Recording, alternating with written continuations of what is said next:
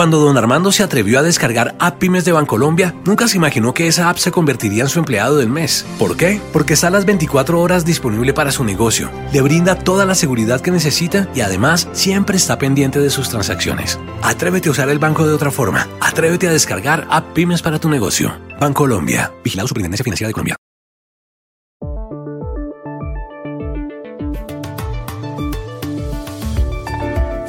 El presidente de Francia, Emmanuel Macron, acaba de anunciar medidas extraordinarias contra el coronavirus. Anoche dijo por televisión, la decisión es decretar un toque de queda que se va a aplicar en la región de la Ile-de-France, donde está París, en la cual el virus circula muy activamente, y también en ocho ciudades, Grenoble, Lille, Lyon, Aix-Marsella, Montpellier, Rouen, Saint-Étienne y Toulouse. La décision que euh, nous avons prise, c'est en effet un couvre-feu. Un couvre-feu qui va s'appliquer à la région Île-de-France, où le virus, le virus, circule très activement, et à plusieurs métropoles, à huit métropoles en plus de la région Île-de-France. Je les cite pour que ce soit clair pour tout le monde.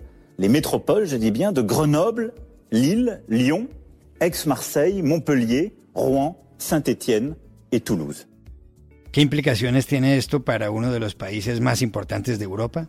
¿Qué puede esperarse para el futuro próximo? Hablamos sobre el asunto con una corresponsal en París. En las elecciones aquí en Estados Unidos será decisiva la votación en estados del llamado Rust Belt o cinturón del óxido, como Pensilvania, Ohio, Michigan y Wisconsin. Rafael Matus, de la Nación de Buenos Aires, acaba de recorrer esa zona. Aquí sus impresiones. Asombro en algunos sectores por el hecho de que Cuba, Rusia y China hayan sido elegidos países miembros en el Consejo de Derechos Humanos de las Naciones Unidas. ¿Por qué ha ocurrido algo así? Un directivo de la ONG Human Rights Watch lo explica en el episodio de hoy. Hola, bienvenidos a El Washington Post. Soy Juan Carlos Iragorri, desde Madrid. Soy Dori Toribio, desde Washington, D.C. Soy Jorge Espinosa, desde Bogotá. Es jueves 15 de octubre y esto es todo lo que usted debería saber hoy.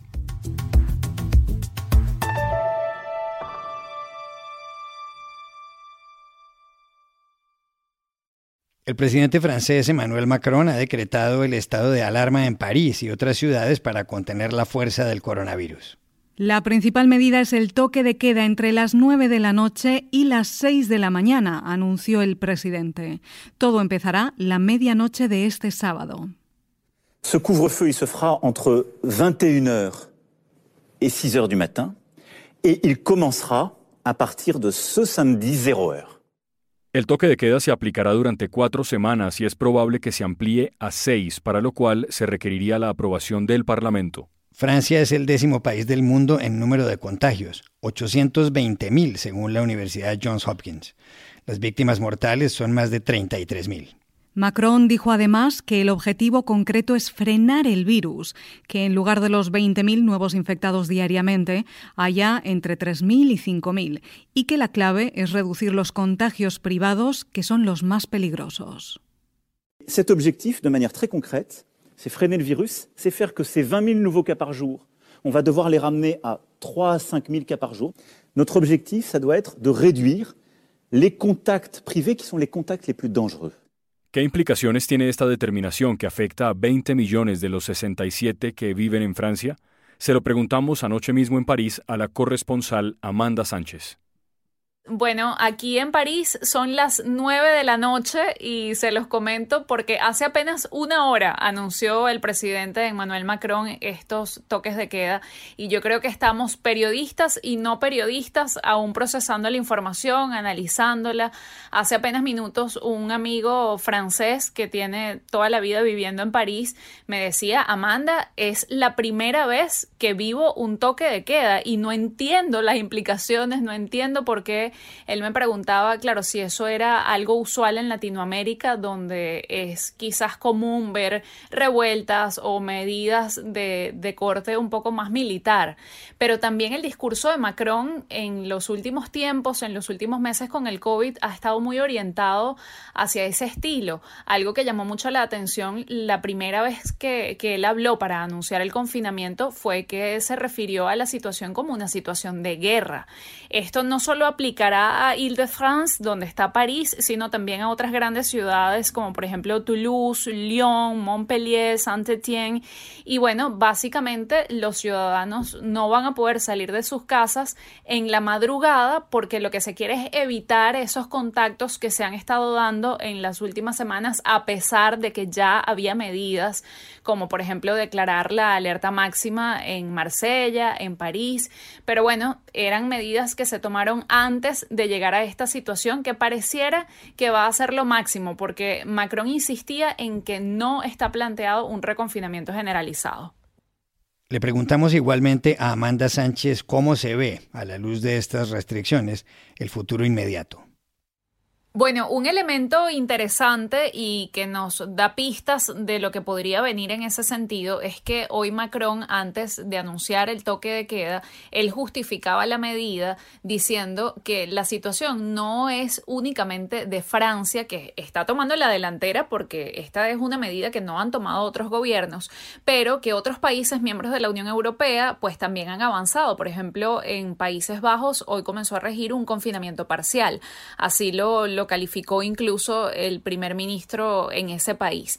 También él señalaba hoy, reiteraba que esta situación de medidas restrictivas de la movilidad o de decisiones que se tendrán que tomar en medio de la coyuntura es un escenario que se va a alargar hasta incluso el verano del año que viene, es decir, mediados de 2021.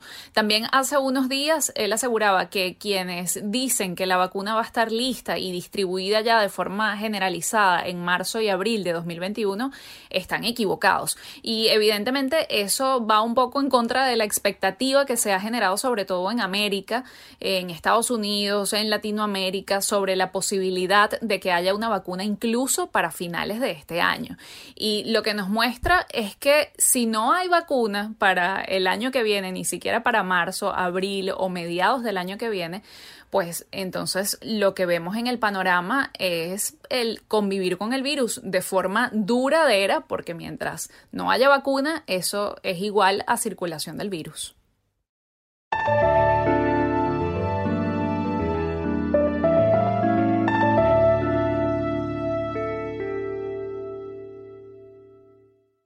De cara a las elecciones presidenciales aquí en Estados Unidos el 3 de noviembre, o sea, dentro de 18 días, una de las regiones más importantes es el llamado Rust Belt o Cinturón del Óxido. El Rust Belt incluye estados que envían un alto número de delegados al colegio electoral, que es el organismo por el cual votan realmente los estadounidenses el día de los comicios. El colegio electoral tiene 538 miembros. Se requieren 270 para llegar a la presidencia. Pensilvania, que está en el Rust Belt, elige 20 de esos delegados. Ohio, que también, 18. Igual que Michigan, 16. Y Wisconsin, 10. Antes del auge comercial de China, el carbón, el acero y muchas plantas de producción hacían del Rust Belt una zona próspera. El republicano Ronald Reagan y su sucesor y copartidario George Bush padre triunfaron ahí con facilidad. Pero llegó la globalización, las fábricas se vinieron abajo y el electorado se volvió demócrata. Eso hasta 2016, cuando Donald Trump prometió darle un impulso a la industria. Ganó las elecciones por menos de 80.000 votos en Michigan, Wisconsin y Pensilvania, y fue a parar a la Casa Blanca. ¿Qué va a pasar ahora en 2020? Lo trató de averiguar el corresponsal Rafael Matus Ruiz, que hizo un viaje de 1.600 kilómetros por el Rust Belt y que acaba de escribir un reportaje para su periódico, La Nación de Buenos Aires.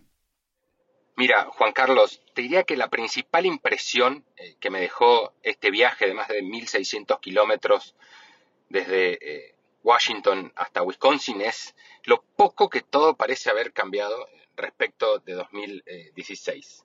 Es como si eh, la pandemia del coronavirus, la crisis económica, la ola de protestas contra el racismo y todas las emociones que ha generado la, presidencia de Donald Trump odiado e idolatrado eh, por igual, no hubieran eh, hecho muchísima mesa en los votantes, no hubieran mudado muchos votos, sino que más bien parecen haber arraigado las identidades políticas. La coalición de Trump, que está muy anclada en, los trabajadores de clase media, los trabajadores blancos, parece intacta. Y a su vez, los demócratas, que hace cuatro años se mostraban tan confiados en ganar la Casa Blanca, ahora parecen muchos más surgidos, ¿no? un poco más movilizados. Me encontré eso sí con algunos votantes demócratas que hace eh, cuatro años no votaron a Hillary Clinton, pero ahora están muy decididos a votar por Joe Biden, y muchos votantes primerizos, sobre todo jóvenes, que están un poco espantados con la presidencia de Donald Trump y que también se van a volcar a favor del candidato eh, demócrata. Creo que eh, la conclusión que me debo es que el candidato que mejor logre movilizar a esa coalición de votantes va a ser el que termine imponiéndose en la elección presidencial. A Rafael Matus también le pedimos una opinión sobre la campaña en Pensilvania, que según muchos expertos será el estado clave para Donald Trump y su rival Joe Biden, junto con Florida. Hay una frase muy famosa que acuñó James Carville, uno de los estrategas del triunfo de Bill Clinton en las elecciones presidenciales de 1992 sobre Pensilvania. Él dijo Pensilvania, Filadelfia y Pittsburgh con Alabama en el medio. Creo que Pensilvania muestra muy claro cómo se han dividido territorialmente a Estados Unidos los republicanos y los demócratas.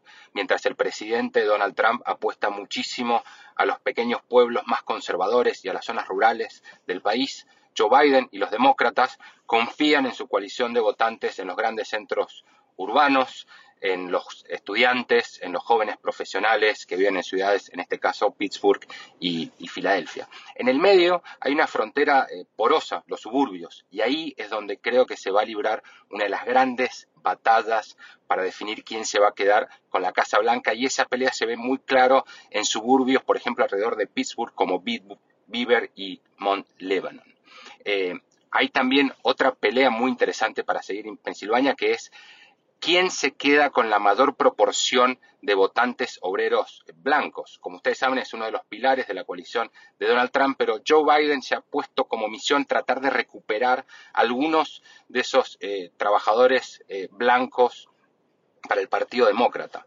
Hay un destino, una de las ciudades por las que pasé en este viaje es, Johnstown, es una ciudad icónica del cinturón del óxido de menos de 20.000 habitantes, donde antaño se forjaron eh, los tanques y los barcos que pelearon en las guerras mundiales, el acero del Empire State, y donde ahora se ven muchos techos de naves industriales oxidados, y por ejemplo, en uno de esos grandes hangares industriales ahora crecen plantas eh, de marihuana gracias a la legalización del cannabis en Estados Unidos. Esa creo que ahí eh, a Johnstown fueron tanto Trump como Biden para intentar recuperar o afianzar el voto de los obreros blancos es otra de las grandes peleas que hay que creo seguir en Pensilvania donde mucho This podcast is sponsored by Monarch Money.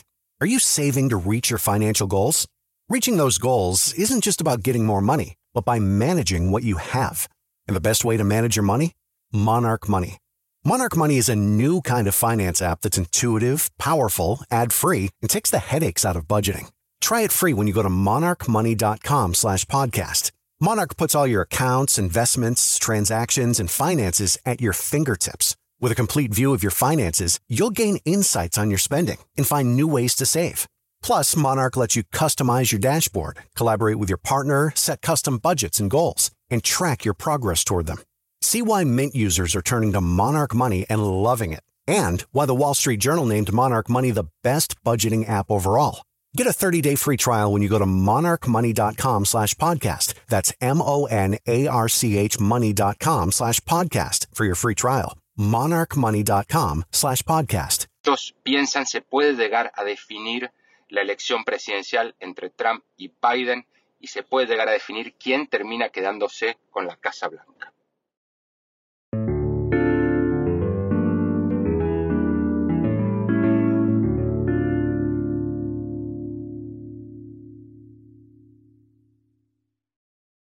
Este post es presentado por Bancolombia. Atrévete a descargar App Pymes para tu negocio y usa el banco de otra forma.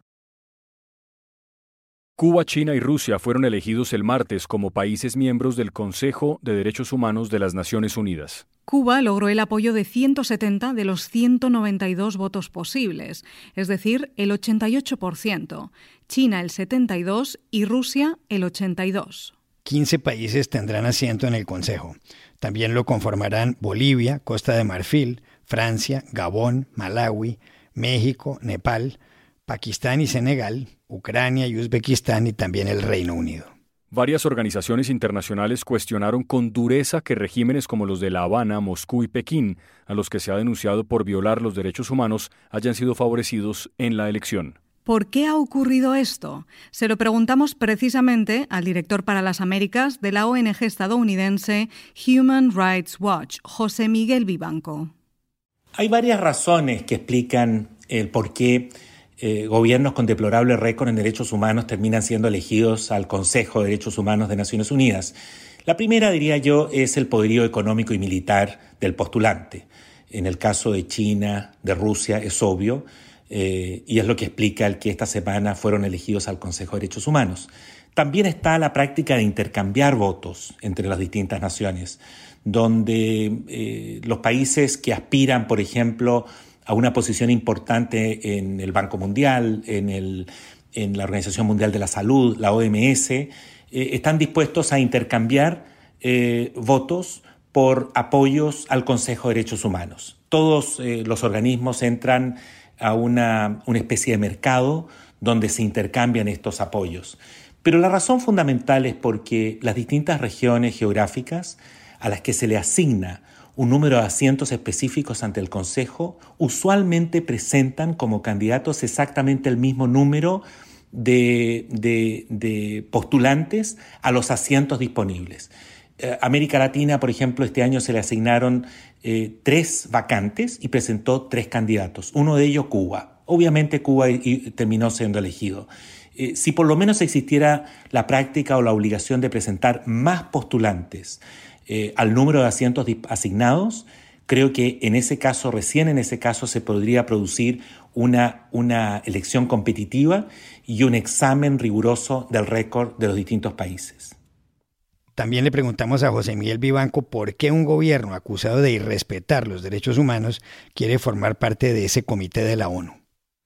La razón que explica el que un gobierno con un deplorable récord en derechos humanos, una dictadura, aspire a llegar al Consejo de Derechos Humanos de Naciones Unidas, que es el máximo órgano de la organización eh, encargado de velar por la, por la protección y defensa de estos derechos a nivel global, es porque están buscando blindarse del el escrutinio, de la rendición de cuentas que el Consejo de Derechos Humanos les puede exigir.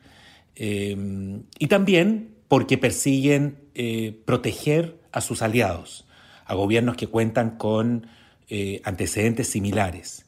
Felizmente eh, en el Consejo de Derechos Humanos todavía hay una mayoría de países comprometidos con la causa de, los derechos humanos a nivel global. Y estos países eh, que tienen un, eh, un, pésimo récord en derechos humanos no han logrado eh, influir de una manera determinante en las decisiones del Consejo.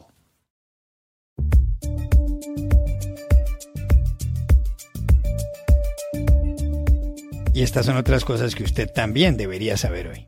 Baron Trump, el hijo de 14 años del presidente de Estados Unidos, Donald Trump, también tuvo coronavirus. En un comunicado, su madre, la primera dama Melania Trump, reveló que el adolescente no tuvo ningún síntoma y que ha dado negativo en las pruebas más recientes. Ella ha contado que sí sufrió síntomas leves, como tos, fatiga y dolores de cabeza, y escribió que de alguna manera se alegró de que los tres pasaran por esto al mismo tiempo, para poder cuidar unos de otros y pasar juntos.